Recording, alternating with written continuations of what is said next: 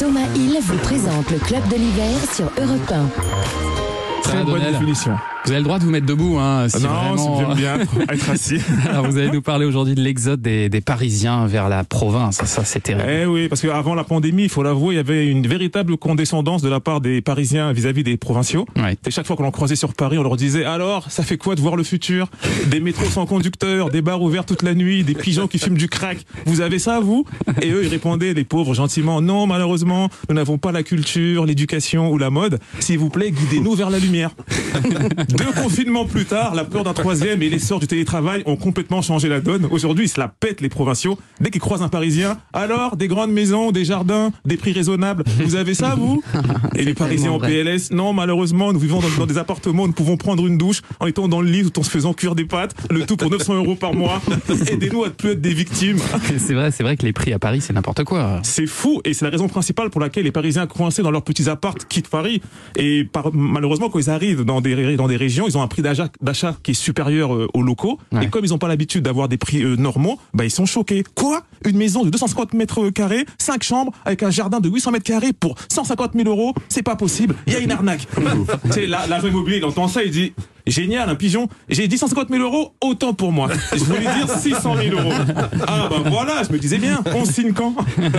À la question, il y a quoi de plus en province qu'à Paris? Ils répondent toujours ça les provinciaux. Chez nous, il y a une qualité de vie. Ah ouais. Et parfois ils ferment les yeux tellement c'est bon. Il y a une qualité de vie. t'as l'impression chez eux c'est une comédie musicale.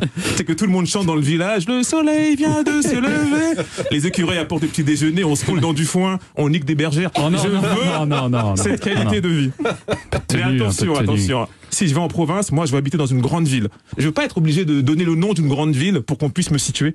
Savez, on a tous ce qu'on a, ce ce mec qui te donne une ville, mais c'est pas vraiment la, bite- la ville où il habite. La c'est- ville, la ville. Il te dit, euh, viens chez moi, j'habite à Bordeaux. Tu dis, ça y est, je suis à Bordeaux. C'est pas vraiment Bordeaux, c'est c'est à 500 km. T'es en Allemagne, ok?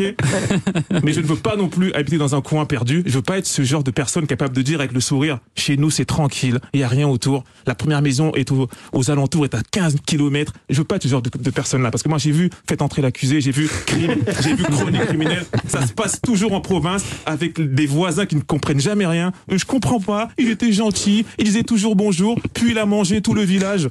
Bon, après, il y a un petit peu de violence aussi à Paris. Hein. Bien sûr, bien sûr, Paris ne fait plus rêver hein, non plus, à part les amateurs de bruit, de pollution, d'harcèlement de rue euh, et de Pollution. et de crack encore. Même les touristes ne rêvent plus. Quand tu vous, vous demandez à un touriste c'est quoi Paris, au début quand ils arrivent, pour eux Paris c'est la capitale de l'amour, du luxe, du romantisme. Ils cherchent des coins comme Montmartre, ils cherchent le Moulin Rouge, et ils atterrissent à Barbès.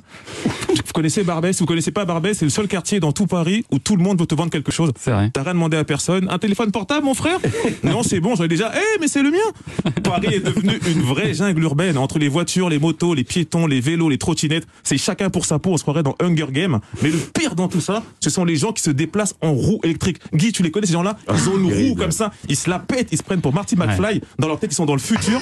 Carrément, maintenant, ils font la course avec des voitures et ils gagnent. De toute façon, depuis que la limitation de vitesse sur Paris est passée à 30 km, le véhicule le plus lent, c'est la voiture. Même les avions déambulateurs sont, vont beaucoup plus vite que nous. J'ai fini ma, ma chronique en avec une conclusion. L'exode des Parisiens vers la province. Euh, quelque part, quand on sait que tous les Parisiens, la majorité sont des provinciaux et des banlieusards, on peut dire que c'est pas vraiment un exode, mais juste des gens qui rentrent chez eux. Bah oui. C'est un peu ça. Bah Merci oui. beaucoup, Donnel.